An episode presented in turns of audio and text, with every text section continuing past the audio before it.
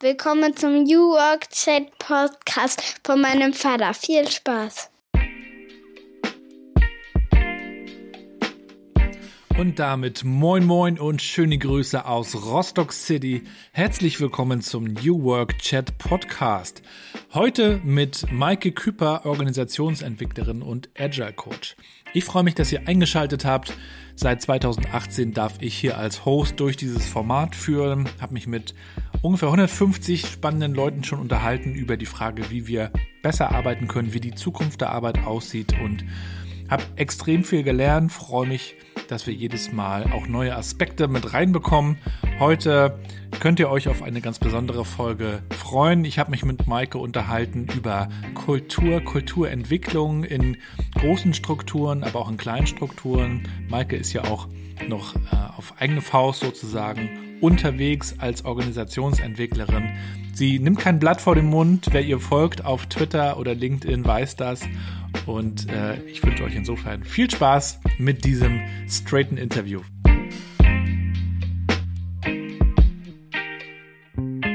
Und damit moin und willkommen zu meinem Podcast New Work Chat. Ich freue mich sehr, dass Maike heute zu Gast ist. Schöne Grüße aus Rostock.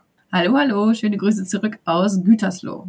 Maike, schön, dass wir es schaffen. Wir haben uns schon mal vorbesprochen, das ist aber auch schon eine ganze Weile wieder her. Ich war jetzt ein paar Wochen raus und freue mich, dass das heute mein erstes Podcast-Interview 2023 ist. Äh, freue mich auf unser Interview.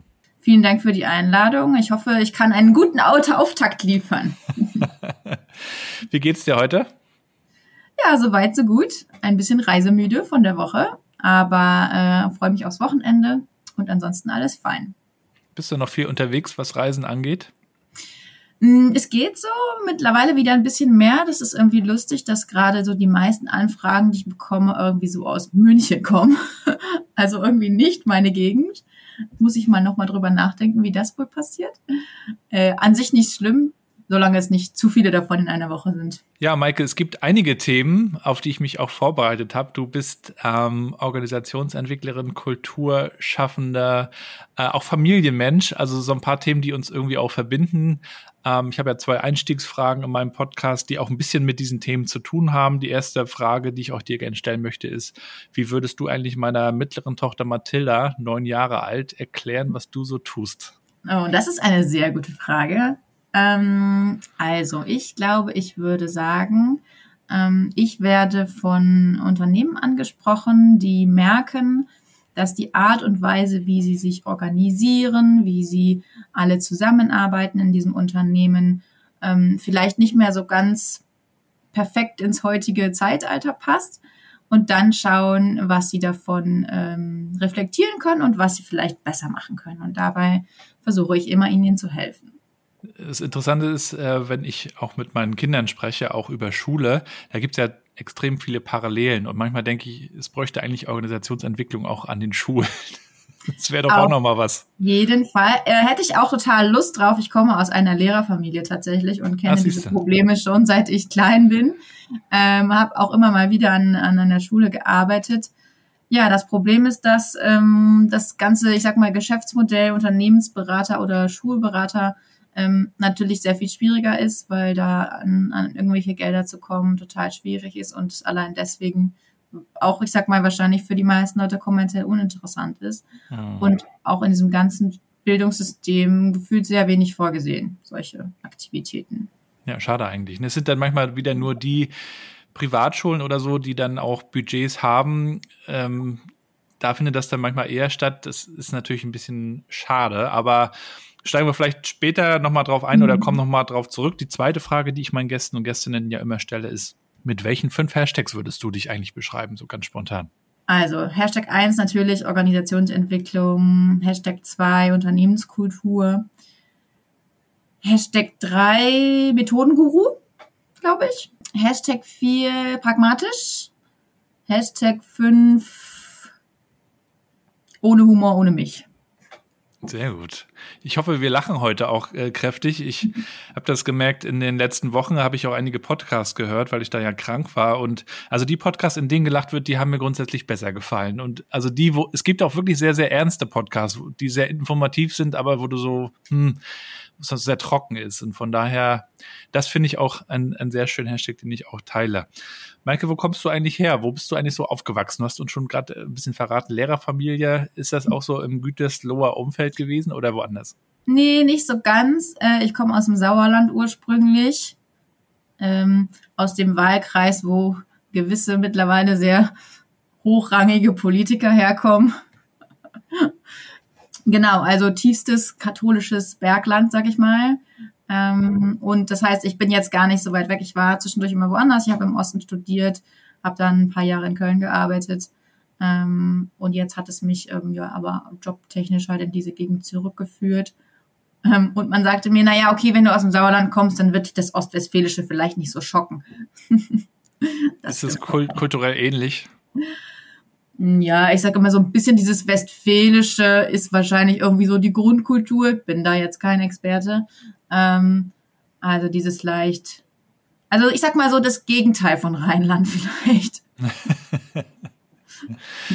Und du hast dann ja ähm, Geisteswissenschaften studiert, das verbindet uns. Ich habe ja Politikwissenschaft und Soziologie studiert und ich habe äh, gelesen, dass, dass du auch ähm, erfahren hast, dass, dass dann manchmal gesagt wurde, ähm, ja, was willst du denn damit machen? Ja, und ähm, studier doch vielleicht, ähm, ich weiß nicht, wie es bei dir war, aber bei mir wurde dann gesagt, studier doch etwas ähm, mit besseren äh, Jobchancen, ja, wo du vielleicht irgendwie in die Wirtschaft äh, gehen kannst und mit Geisteswissenschaften was was willst du denn da irgendwo reinrutschen? Nachher machst du nur ein Praktikum nach dem anderen. Wie war das so in deiner Zeit und was hast du dir davon nun versprochen?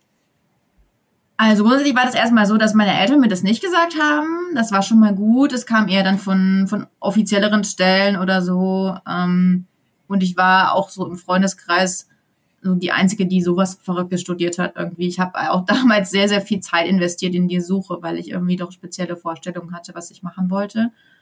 Ähm, das war schon, glaube ich, eher die Ausnahme. Ich bin auch wirklich halt hingefahren, habe mir Unis angeguckt und Vorlesungen angeguckt und so.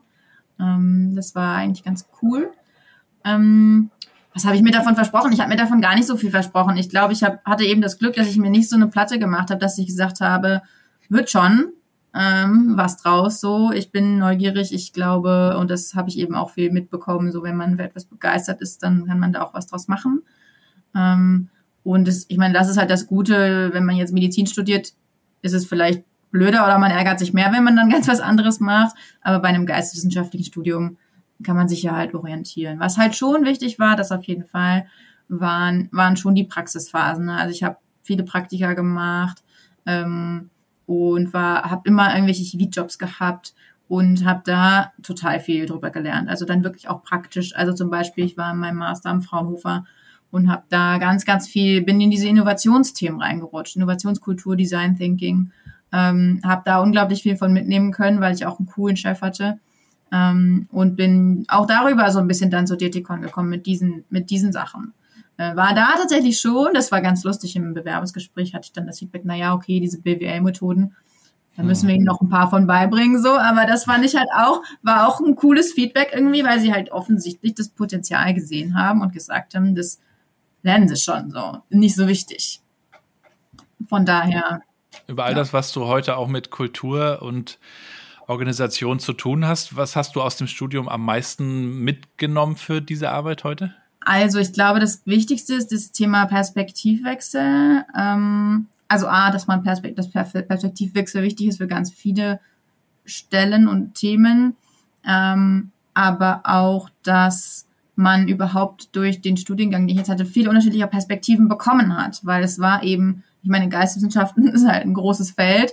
Das heißt, ich habe halt irgendwie, ich habe Literatur, Kulturwissenschaft, Linguistik gehabt, wo man ganz unterschiedlich auf Dinge schaut, ob man jetzt auf Sprache schaut oder eben auf kulturelle Artefakte oder auf Geschichte. Und dieses grundsätzliche, sich aus unterschiedlichen Richtungen einem Thema nähern, keine Meinung und keine Denkrichtung als die richtige annehmen, sondern immer mal zu gucken, hm, wenn ich da jetzt so drauf gucke, was macht das dann mit mir und mit dem Thema? Ähm, und natürlich generell dieses ganze Interkulturelle, also Interkulturalität hat sich durchgezogen durch Bachelor und Master, was aber jetzt nicht hieß, so irgendwie vergleichen Italien mit Deutschland oder so. Also das schon auch am Anfang, aber im Master war das doch ein bisschen ausgefuchster, wo es einfach darum geht, ähm, na, wie ist die Kultur zwischen zwei Leuten oder wie ist die Kultur zwischen, also ich fand immer so ein schönes Beispiel aus der Arbeitswelt. Manchmal ist, ist es einem ITler aus Schweden einfacher mit einem ITler aus Japan zusammenzuarbeiten, als für ähm, so die gleiche Denkrichtung aus einem Land. Also es gibt halt viele unterschiedliche Ebenen von Kultur. Und das ähm, finde ich so in der, in der OE-Arbeit total wichtig. Ne? Man denkt, okay, ihr arbeitet alle in einem Unternehmen, ihr wisst schon irgendwie, werdet schon eine gemeinsame Basis finden, über irgendein Thema zu reden. Aber das ist halt nicht immer so. Und sich da, und ich kann halt dann irgendwie, ah, gut mit den IT-Lern und kann mich da irgendwie reindenken, von wo die kommen.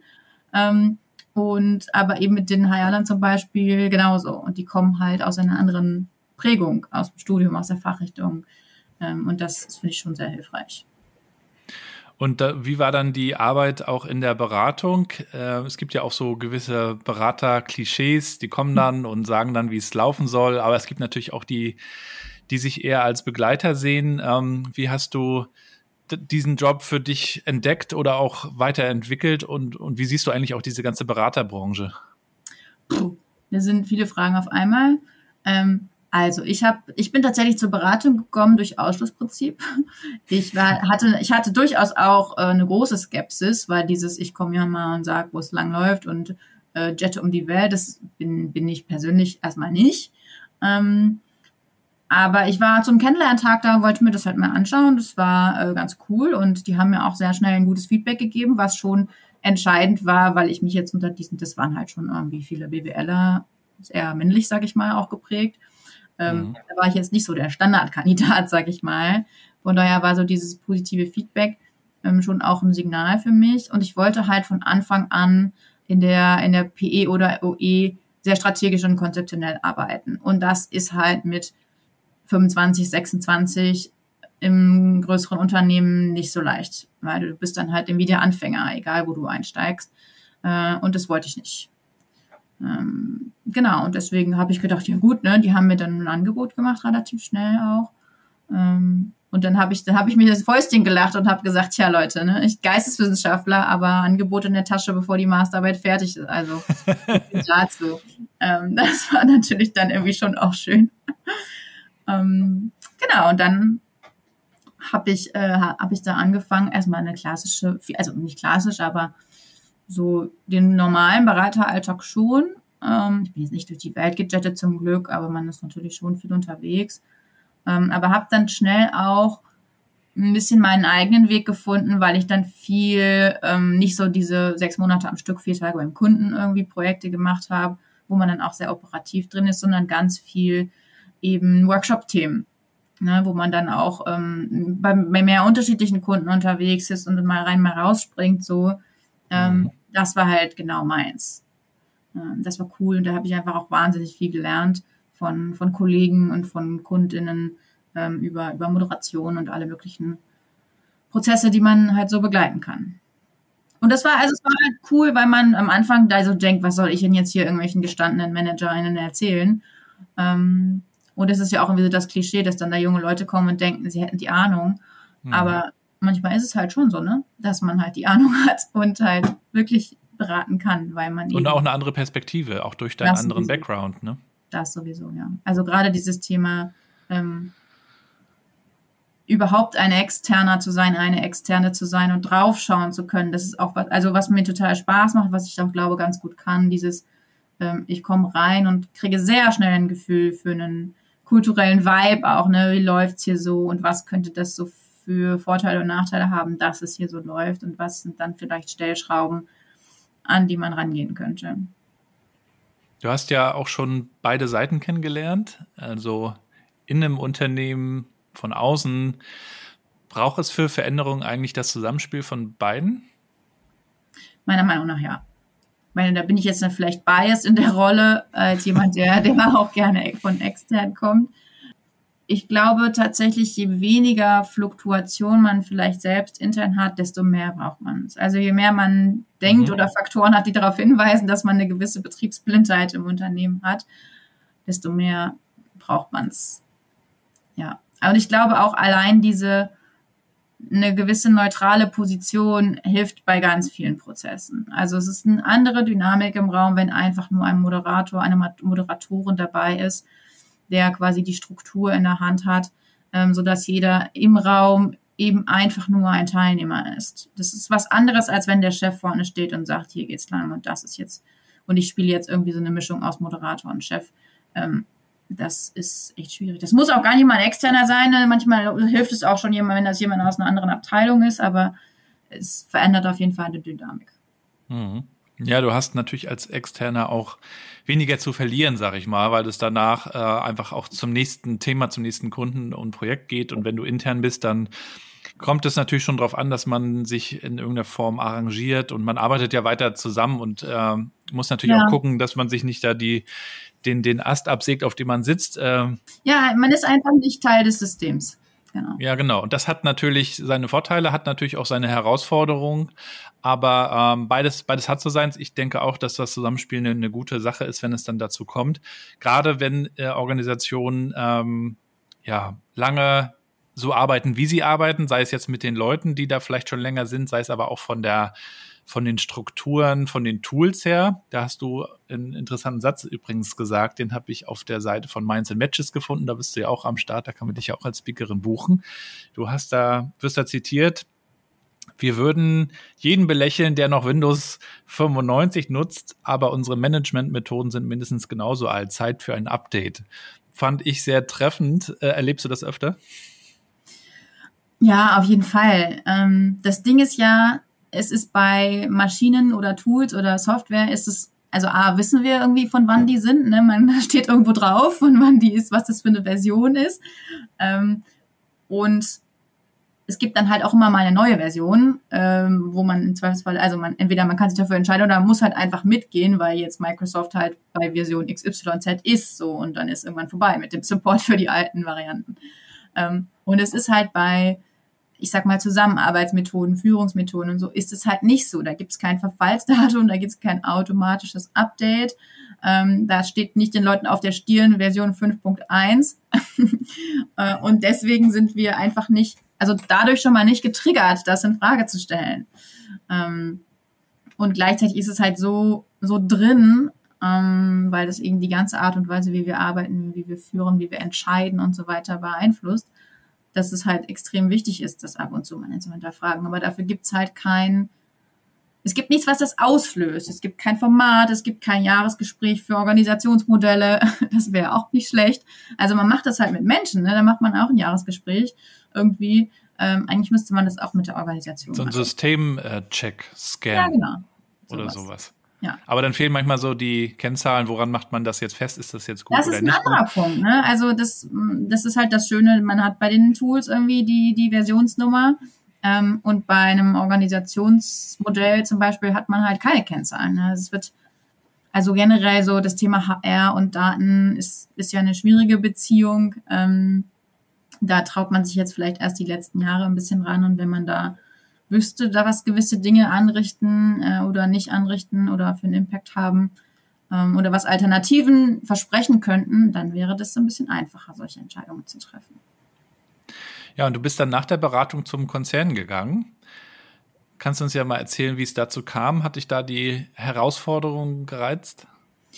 Mm, also ich wollte, also A, war ich das, das Vollzeit, also vor allem in einem großen Beratungssystem zu arbeiten. Das ist ja nochmal was anderes, als wie ich das jetzt mache, so für mich. Ähm, dessen war ich ein bisschen müde und ich wollte eben auch mal länger einen Prozess begleiten. Ähm, das ist das eine. Und das andere war, dass das Thema äh, Mittelstand, Familienunternehmen mich sehr gereizt hat, ähm, weil ich der Überzeugung bin, dass das irgendwie so der Backbone der deutschen Wirtschaft ist. Das geben die Zahlen ja auch her. Hm. Und aber in diesem ganzen ähm, New Work Kontext mir das oft fehlt, weil auf den großen Bühnen stehen dann halt doch, doch die irgendwie die HR-Verantwortlichen der großen Konzerne. Das ist auch verständlich. Ähm, hm. also A, haben die dafür mehr Zeit. Es ist vielleicht auch wichtiger, diese Visibilität zu haben auf dem Level. Äh, und es gibt vielleicht auch einfach Verantwortliche für solche Themen. Und in kleineren Unternehmen ist das einfach nicht so. Und ne? die konzentrieren sich dann doch irgendwie aufs Operative. Und ähm, man hat dann auch nicht Geld, irgendwie ständig zu irgendwelchen Konferenzen zu fahren. Das ist auch okay, verständlich auch. Ähm, aber deswegen kriegt man davon weniger mit. Und meine Erfahrung ist, dass gerade in den, äh, gerade in den richtig kleinen und gerade in denen, die in der Provinz sitzen, wo vielleicht so das Thema Fachkräftemangel schon viel länger ein Problem ist, dass da total spannende Lösungen entstehen, weil es eben oft auch einfacher ist, wenn man halt nicht erst 10.000 Leute überzeugen muss, sondern mhm. vielleicht nur 100. Ähm, das war so ein bisschen der Hintergrund. Und die, die Rolle und das, was so das, der ganze Angang hat mir einfach gut gefallen. Du bist ja als Agile Coach da gestartet, ne? Mhm. Und ähm, was war dein persönliches Ziel dabei? Also man kann natürlich nicht, äh, ich habe ja auch Erfahrungen gemacht in, in konzernartigen Strukturen in der Bankenbranche. Man hat natürlich gar nicht die Illusion, dass man jetzt den Laden umkrempelt, das ja sowieso nicht. Aber was hast, hast du dir da irgendwas vorgenommen, was deinen Wirkungsgrad angeht? Ich glaube, so explizit. Oder einfach reingehen war, und mal gucken. Ja, dafür war auch zu wenig klar, was, was dann genau so alles kommt, ganz am Anfang. Ähm, Nee, also mein, mein Plan war wirklich, es einfach auch von der anderen Seite mal zu sehen äh, und zu schauen, ob das, was ich vorher so erzählt habe oder an anderen Stellen gemacht habe, sich übertragen lässt oder nicht übertragen lässt und langfristig eben den Impact hat oder auch nicht. Ähm, so, aber generell gehe ich in Sachen immer sehr, sehr neugierig rein und erstmal, ich sag mal, ohne ohne einen Masterplan zu haben, weil meine Erfahrung so auch im agilen Umfeld ja sowieso ist, dass das nichts bringt.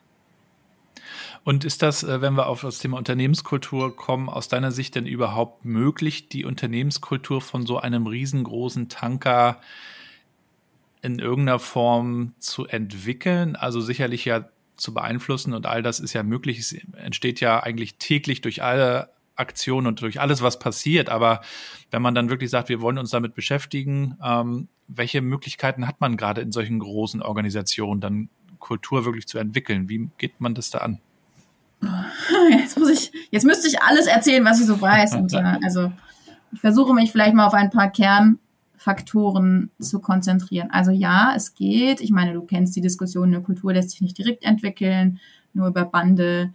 Ähm, gleichzeitig, aber die Aussage, Kultur kann man nicht entwickeln, finde ich auch falsch. Ähm, also, es gibt ein paar Faktoren. Klar ist man, wenn man ein kleines Team ist, sagt, ist es eine schwierige Aufgabe, eine große Aufgabe.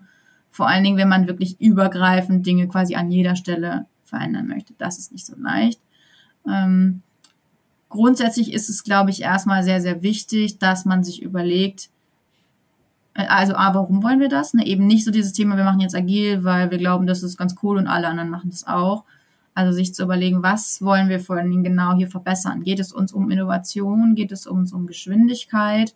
Geht es um eine bessere Marktanpassung? Geht es um Kundenzufriedenheit? Ähm, also wenn man da sich am Anfang wirklich die Zeit nimmt für die richtigen Fragen, eine Fokussierung und eine Analyse, wo stehen wir, wo wollen wir hin, dann hat man schon so einiges richtig gemacht in meiner Erfahrung. Also das denkt, das hört sich immer so einfach an, aber ich glaube, an vielen Stellen passiert das nicht. Ähm, und dann eben zu gucken, was, also in dem, sagen wir jetzt, nehmen wir mal Innovations, als Beispiel, wenn wir zum Beispiel glauben, wir müssen mehr Ideen haben und vielleicht auch ein bisschen verrücktere Ideen haben und dann unterschiedliche oder auch neue Wege, um uns diesem Thema zu nähern, sei es jetzt über Startup-Kooperationen, interne Programme, Weiterbildung, was auch immer. Ähm, dann halt zu schauen, äh, welche Interventionen halten wir jetzt erstmal ne, Longlist Brainstorming für mögliche Ideen was hätten die wohl für Auswirkungen, also den systemischen Blick draus zu haben, wenn wir hier an diesem Punkt ziehen, was passiert dann an den anderen Stellen? Haben wir dann vielleicht Konsequenzen, die wir, die wir nicht wollen oder die wir mitdenken müssen? Kann man natürlich nicht alles vorhersehen, aber man sollte sich schon drei Gedanken machen, äh, vor allem wenn man halt größere Räder dreht. Ähm, und dann bleibt wirklich nur agiles Vorgehen, iteratives Vorgehen, Experimente machen, Dinge ausprobieren, äh, Programme mal aufsetzen, so einfach wie möglich, ne, mit einem MVP-Gedanken und es mal ein paar Wochen, ein paar Monate zu tun, wenn das geht, wenn sich das so klein schneiden lässt und dann zu gucken, was hat es für einen Effekt. Ähm, und äh, da dran zu bleiben, zu messen, wenn es irgendwie geht und zu schauen, was, was haben wir jetzt hier für, für Effekte davon, hilft uns das? Und wenn nicht, auch den Mut zu haben, ähm, zu sagen, nee, hilft uns nicht, haben wir versucht, war vielleicht auch, hat vielleicht auch Spaß gemacht, ähm, bringt aber nichts. Und das, äh, und ich meine, alleine so vorzugehen, das ist eben der große Punkt, alleine so vorzugehen, ist halt schon Kulturwandel. Also ja. zu diesem Punkt zu kommen, wir lassen uns darauf ein, wir sehen, wir müssen losgehen. Wir wissen, wir haben eine grobe Idee, wohin. Wir wissen, was wir erreichen wollen. Wir wissen aber noch nicht, was der richtige, der richtige Weg ist oder was genau jetzt die, die entscheidenden Schritte sind auf diesem Weg puh, das so aufzusetzen ist schon befordert großen Mut von Verantwortlichen, ähm, wenn man das so nicht gewöhnt ist. Das auch zuzugeben, ne, dass man jetzt nicht den ja. Plan hat. Sonst ja. geht es ja immer, man stellt immer so tolle Pläne, Konzepte vor und ja. zieht es durch und selbst wenn es nicht klappt, wird es dann so verkauft, als ob es eigentlich ganz geil war. Ja. Also Kulturentwicklung mit einem mit einem Masterplan zu machen, ist absolut zum Scheitern verurteilt. Ne? Dann das ist halt so Change Management noch eine, noch, Genau, setzt noch eine Deadline dahinter und sagst, wir machen hier Change-Prozess und mit diesen 27 Schritten und 2024 ist das dann fertig. Ähm, also das ist A, funktioniert es nicht und B, ähm, und das vergessen viele, ähm, frustriert man dadurch auch eine ganze Organisation. Und wenn ein Mitarbeiter, eine Mitarbeiterin das zwei, dreimal erlebt hat, dann sagen dir, ja, den nächsten Change muss ich nie mehr mitmachen, weil das wird eh nix. Äh, und ich investiere hier Zeit und habe vielleicht sogar Lust auf das Thema, aber ich weiß, dass es nichts bringen wird ähm, oder dass es halt nicht so umgesetzt wird, dass es hinterher auch wirklich in, in die Praxis umgesetzt wird und dann konzentriere ich mich lieber auf meine Arbeit. Du bist ja dann auch so mitten in die Corona Zeit reingekommen. Du bist ja 2019 gestartet und dann äh, hat sich ja in der Zeit sehr viel bewegt, was ja auch ein Veränderungsmotor war, aber mhm. natürlich auch viele neue Fragen gestellt hat. Also wie gehen wir eigentlich mit mobiler Arbeit um? Nicht jeder kann aber mobil arbeiten, gerade auch in großen Unternehmen, wo eben auch äh, mit den Händen gearbeitet wird. Und auch heute äh, ist die Diskussion ja noch da, dass viele Organis Organisationen sich fragen, äh, wie Sie das regeln. Erlauben Sie den Mitarbeitenden selbst zu entscheiden, wann sie reinkommen? Geben Sie was vor? Ähm, was glaubst du denn ist da der richtige Weg? Äh, man kann natürlich die Leute fragen, wie sie das möchten, dann macht aber im Zweifel auch jeder was anderes. Dann gibt es also die, die nur noch zu Hause sind und am liebsten die Kamera aushaben, die auch mhm. einfach nicht, ja, die, die lieber alleine für sich arbeiten. Dann gibt es aber auch die, die viel ins Büro kommen, die vielleicht auch sich den Austausch wünschen würden. Ähm, das heißt, wenn man es versucht, jedem recht zu machen, führt das auch zu Spannung. Ähm, sehe da auch durchaus Unternehmen, die, die auch sagen, also einmal im, in der Woche zum Beispiel wünschen wir uns das oder geben das sogar auch vor. Was glaubst du, ist da ein guter Weg, äh, in dieser hybriden Zusammenarbeit, in diesem Setting da irgendwie vorzugehen? Also ich finde das Thema ehrlich gesagt echt schwierig. Ich bin auch keine Expertin Expertin, weil dazu gibt es wirklich viel, auch Literatur, auch schon Studien und so. Ähm, also, was ich, ich finde, man kann sich dem aus dem Extremen ganz gut nähern. Also, Organisationen, die sagen, ihr müsst jetzt hier trotzdem fünf Tage kommen, kann man machen, ist eine Entscheidung. Sollte man sich sehr bewusst darüber sein, was das bedeutet. So, dass einfach viele Leute das nicht mehr mitmachen. Das hat der Elon Musk gemacht. Genau, dass das viele Leute nicht mehr mitmachen, dass das für Leute mit kleinen Kindern das Gegenteil von Vereinbarkeit bedeutet, dass Leute einfach gehen werden, weil sie sagen, so 90 Prozent der Unternehmen am Markt machen mir das aber möglich. Gut, dann ist es halt hier vorbei.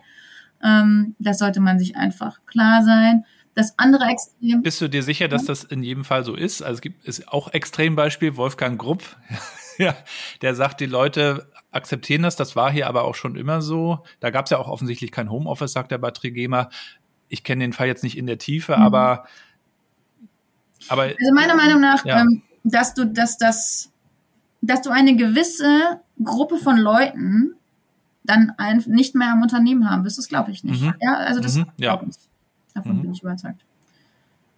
So, also, aber klar, ne, jeder kann das, jeder Unternehmer, jede Unternehmerin äh, kann das entscheiden und darf es mhm. auch gerne entscheiden. Es darf gerne fünf Tage vor Ort Pflicht geben. Ähm, solange muss halt klar sein zumindest. Solange, ne? Ja, das muss klar sein, solange das Geschäftsmodell funktioniert, solange man das bei Bewerbungsgesprächen oder was auch immer deutlich macht. Mhm. Voll gut. Ich würde da nicht mehr arbeiten wollen. Und ich glaube, viele haben es nicht klar. Ne? Viele Unternehmen mauscheln sich da so durch und äh, ja, jetzt ist Corona so irgendwie so halbwegs überstanden. Jetzt gucken wir mal. Dann gibt es so die Abteilung, die regeln das so, andere regeln das ganz mhm. anders. Man weiß nach außen hin im Recruiting gar nicht, wie man es darstellt. Das erlebe ich oft. Ja, ich glaube, das ist einfach noch eine Findungsphase auch einfach, ne? Wir sind da alle auf einem Weg, auch gesellschaftlich, was wir da für Arbeitsmodelle haben wollen oder was sich da durchsetzt. Ich glaube, es wird unterschiedlicher werden. Ne? Also es wird die Unternehmen geben, die fünf Tage vor Ort, also alle manche Sachen sind, da geht's ja nicht anders, ne? Bus fahren kannst du nicht remote, noch nicht.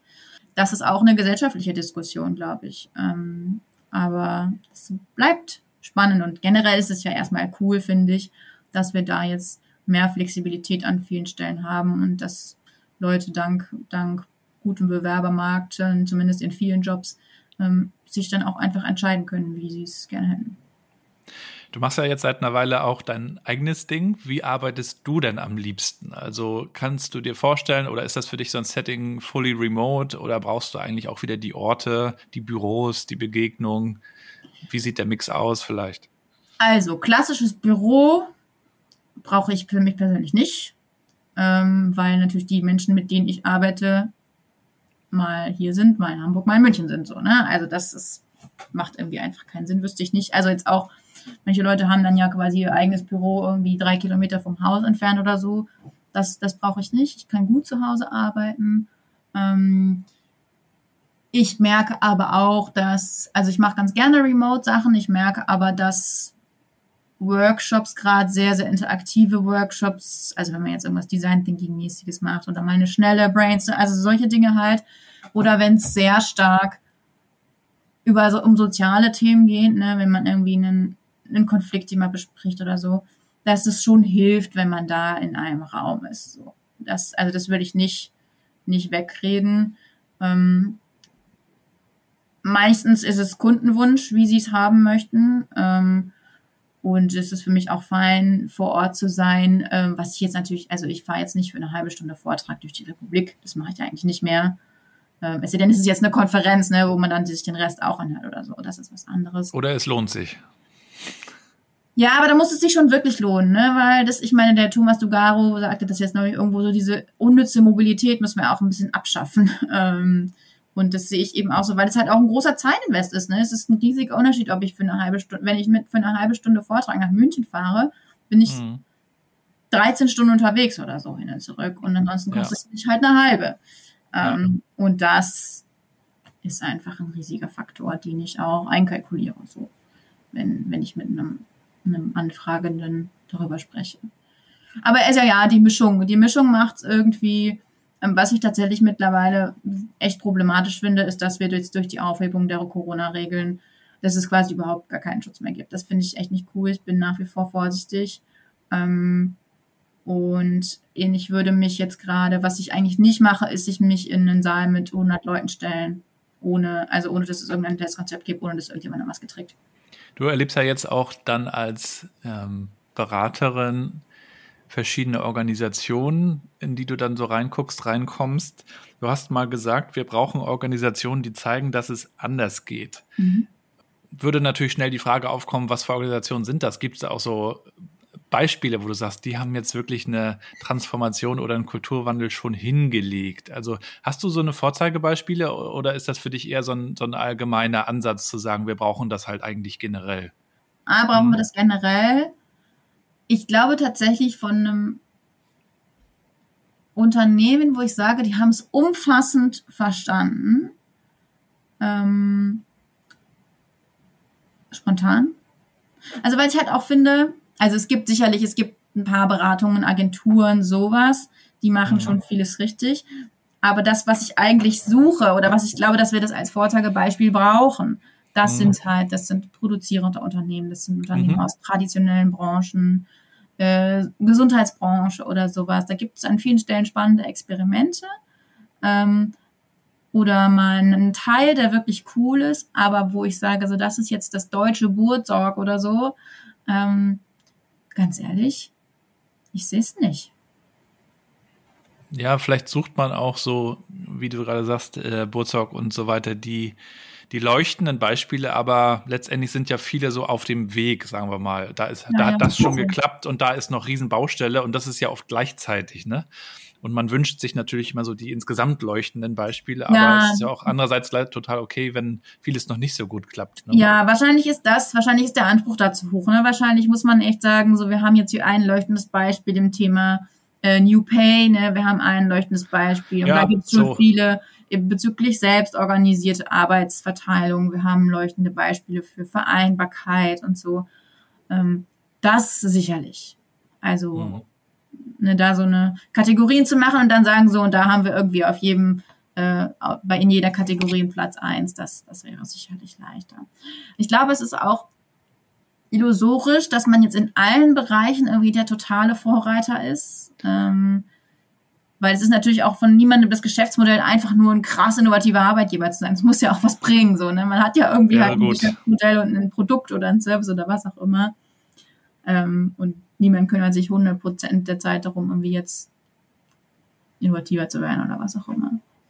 Ich habe aber zum Beispiel in diese ganze Startup-Szene habe ich zum Beispiel wenig Einblick. Ne? Kann ja. sein, dass es irgendwie mittelgroße Startups gibt oder so, die total krass alles richtig machen. Aber so aus der New Work Bubble kenne ich sie nicht da würde ich nämlich nochmal zu einem, zu einem Thema kommen. Ich habe so den Eindruck, dass äh, bei der Diskussion um New Work wird oft so gemeint, dass äh, es darum gehen würde, die, die Mitarbeitenden alle irgendwie happy zu machen und glücklich zu machen. Und gleichzeitig haben wir ja auch schon besprochen, geht es ja um den Erfolg. Also was heißt gleichzeitig? Am Ende geht es äh, um den Erfolg des, des ganzen Unternehmens. Aber ähm, so dieses äh, Happy-Ding, ne, da kommen dann so die Bällebäder und diese ganzen Geschichten auch schnell äh, in den Vordergrund. Man liest dann auch so in, in, Zeitungen immer noch, es kommt immer noch so dieses New Work, ist so remote und dann so ein bisschen äh, Employer Branding fast, so als ob es das wäre. Mhm. Aber was ist so eigentlich dein Verständnis von New Work? Worauf kommt es im Kern für dich an? Also für mich ist es auf jeden Fall eine Mischung. Ähm, also dass es nichts bringt, wenn jetzt alle Leute happy sind, aber das Geschäft nicht läuft, das ist klar. Also so viel Realismus sollte man schon mitbringen in dem Job, finde ich.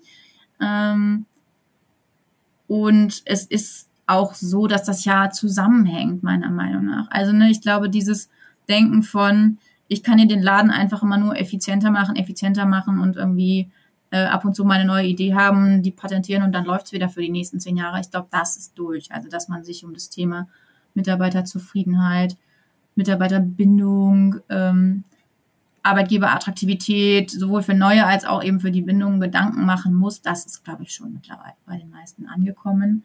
Ähm, und da ist es eben einbar, das sind diese ganzen Themen, die man unter New Work zusammenfasst, halt viele Faktoren, ne? Also das Thema irgendwie Arbeitszeitflexibilität, das ganze Thema Hybrid oder Remote, das ganze Thema, also auch diese ganzen Zahlsachen oder sowas wie Sabbaticals, was auch immer. Ähm, das sind halt alles Faktoren so und man sollte sich einfach als Unternehmen überlegen, welche davon ähm, möchten wir irgendwie bieten, wofür möchten wir halt auch stehen. Ne? Mhm. Also manche kommen dann halt eher irgendwie über dieses Purpose-Ding.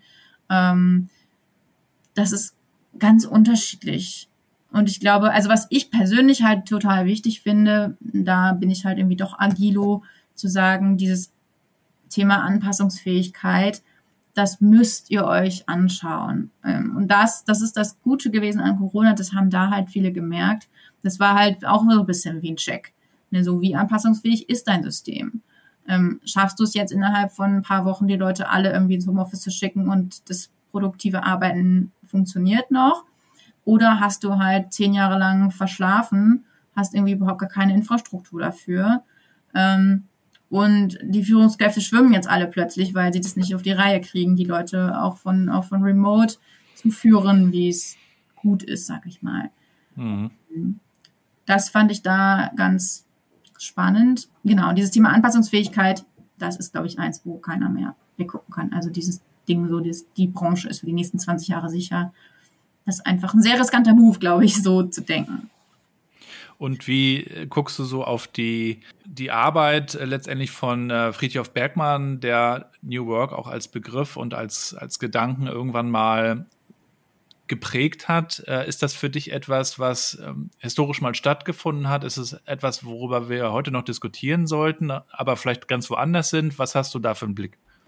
Also, ich halte das gesellschaftlich für eine sehr wichtige Diskussion, was wir für einen Begriff oder für Modelle von Arbeit haben wollen. Also dieses ganze Thema Vollzeit, 40-Stunden-Woche finde ich, finde ich ultra wichtig, weil daran hängt halt so viel. Ne? Daran hängt das ganze Thema Care-Arbeit und irgendwie äh, Gender Equality und das ganze Thema, ähm, kriegen wir Frauen überhaupt in eine Erwerbstätigkeit, ähm, also beziehungsweise kriegen wir sie an den Ort, dass sie frei entscheiden können, ähm, wie sie erwerbstätig sein wollen. Das geht meiner Meinung nach nur, wenn wir von diesem Thema nur 40 Stunden ist, irgendwie wahres Arbeiten, davon müssen wir weg, meiner Meinung nach.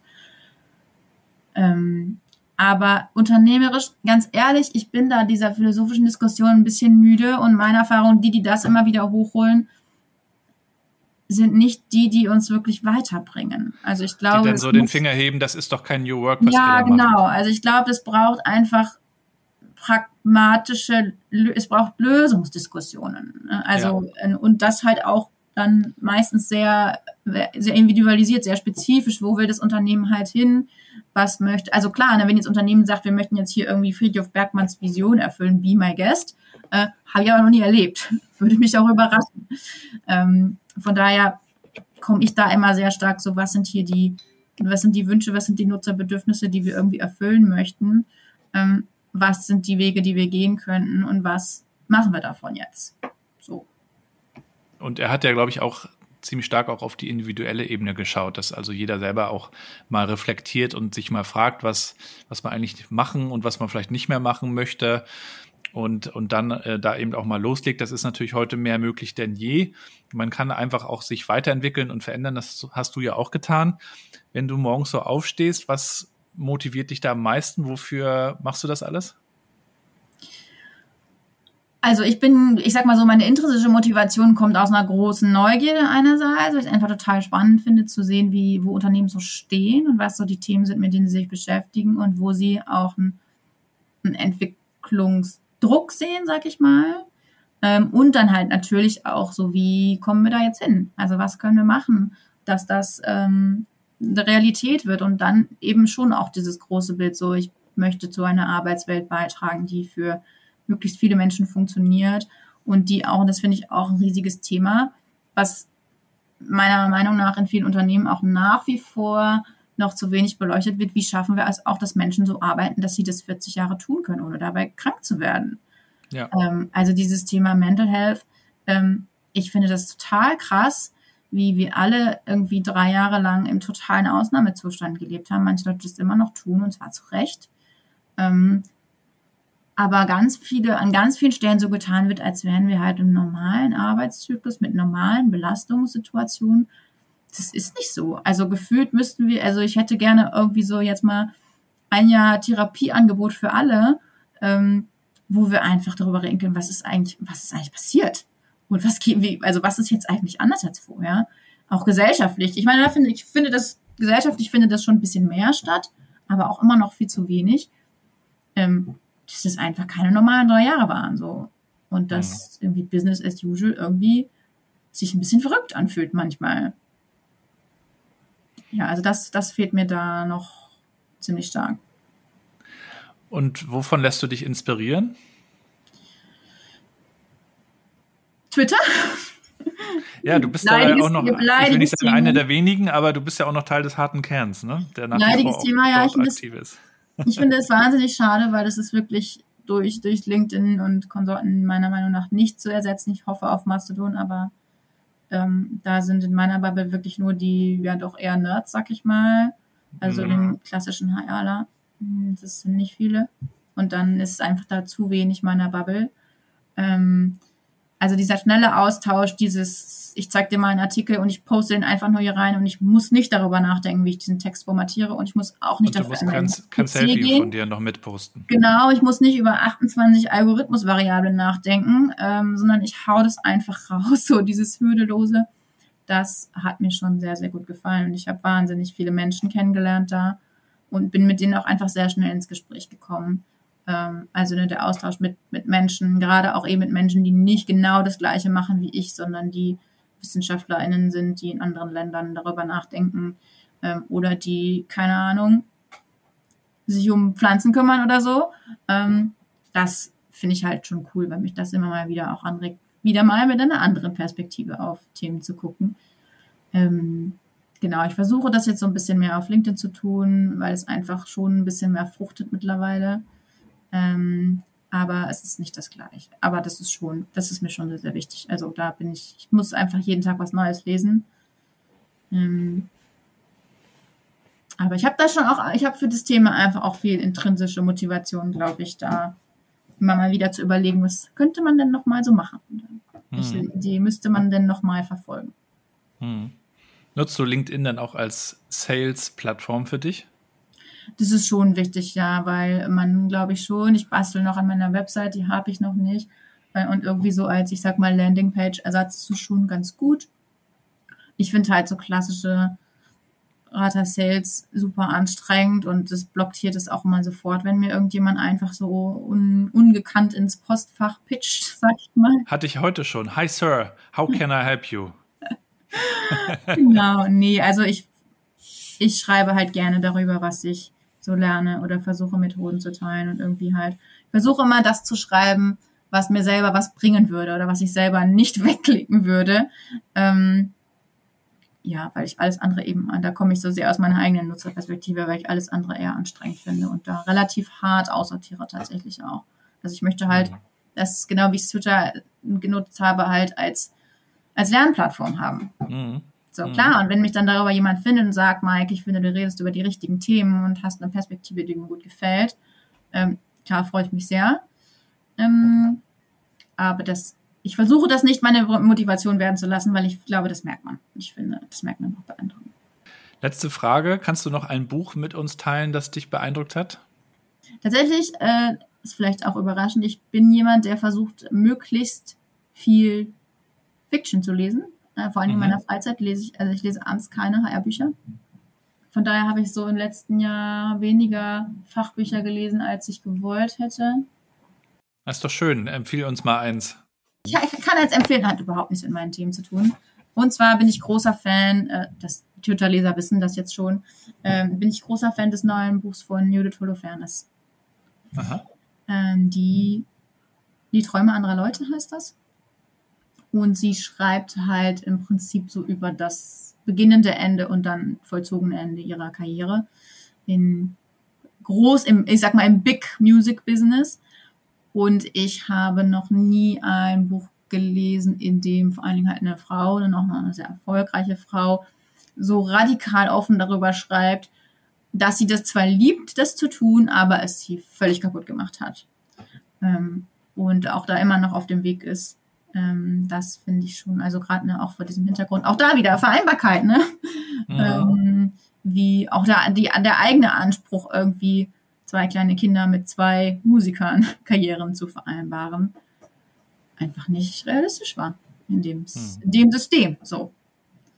Und das äh, finde ich, finde es sehr beeindruckend, wenn Menschen da, also das auch so krass reflektieren können. Ne? Das finde ich auch ein Skill, sich da so schonungslos äh, selbst zu beobachten, sage ich mal. Ähm, und dann so seine Schlüsse daraus ziehen. Und jetzt so ganz, ganz unabhängig über Patreon halt versucht, sich den eigenen Weg zu finden, der halt für sie funktioniert auf allen Ebenen. Wo können wir dich dieses Jahr noch erleben? Gibt es Konferenzen, auf denen man dich antreffen kann, Vorträge, die schon irgendwie ja, also ein paar sind gerade im Gespräch. Ich bin im Mai auf jeden Fall in München auf äh, einer Konferenz für Personaldienstleister. Das bin ich auch super gespannt, ähm, weil ich da bisher noch nicht so viele Connections hatte. Ähm, glaube aber auch, dass das ein wachsendes Thema ist, weil ich glaube auch Arbeit, dieses ganze Thema Arbeitsplatz, ähm, Flexibilität und ähm, für unterschiedliche Leute zu arbeiten, so dieses, ich glaube, dieses Thema 30 Jahre bei einem, ne, das sehen wir, glaube ich, alle, das wird weniger werden. Deswegen finde ich das ganz spannend. Da werde ich mal wieder über Design Thinking sprechen. Das finde ich sehr, sehr mhm. cool. Das habe ich lange nicht gemacht. Ähm, das ist nicht mehr mein Fokusthema, aber die Methoden oder viele der Elemente daraus und diesen grundsätzlichen Ansatz mag ich doch sehr gerne. Ähm, andere Sachen sind noch nicht spruchreif. Also, we will see. Auf deiner neuen Website dann irgendwann und vorher bei Twitter. Ja, ich erinnere mich nicht dran. Maike, herzlichen Dank für das Gespräch. Dir weiterhin alles Gute und bleib gesund natürlich. Vielen Dank fürs Interesse und für die guten Fragen. Und äh, wir lesen uns vielleicht. Wir lesen uns und vielleicht sehen wir uns ja auch noch dieses Jahr. Was ist eigentlich mit der Republika? Ist das ein Thema? Ey, du, ich habe noch gar nicht drüber nachgedacht tatsächlich. Die ist im Könnte Juni. Man machen, ne? Könnte man mal machen, ne? Könnte man mal machen. Na, vielleicht, vielleicht äh, laufen wir uns dann über den Weg. Wäre wär auf jeden Fall cool. Alles Gute, vielen Dank und, bis bald, Maike, ne? Bis dahin. Ciao. Danke, ciao.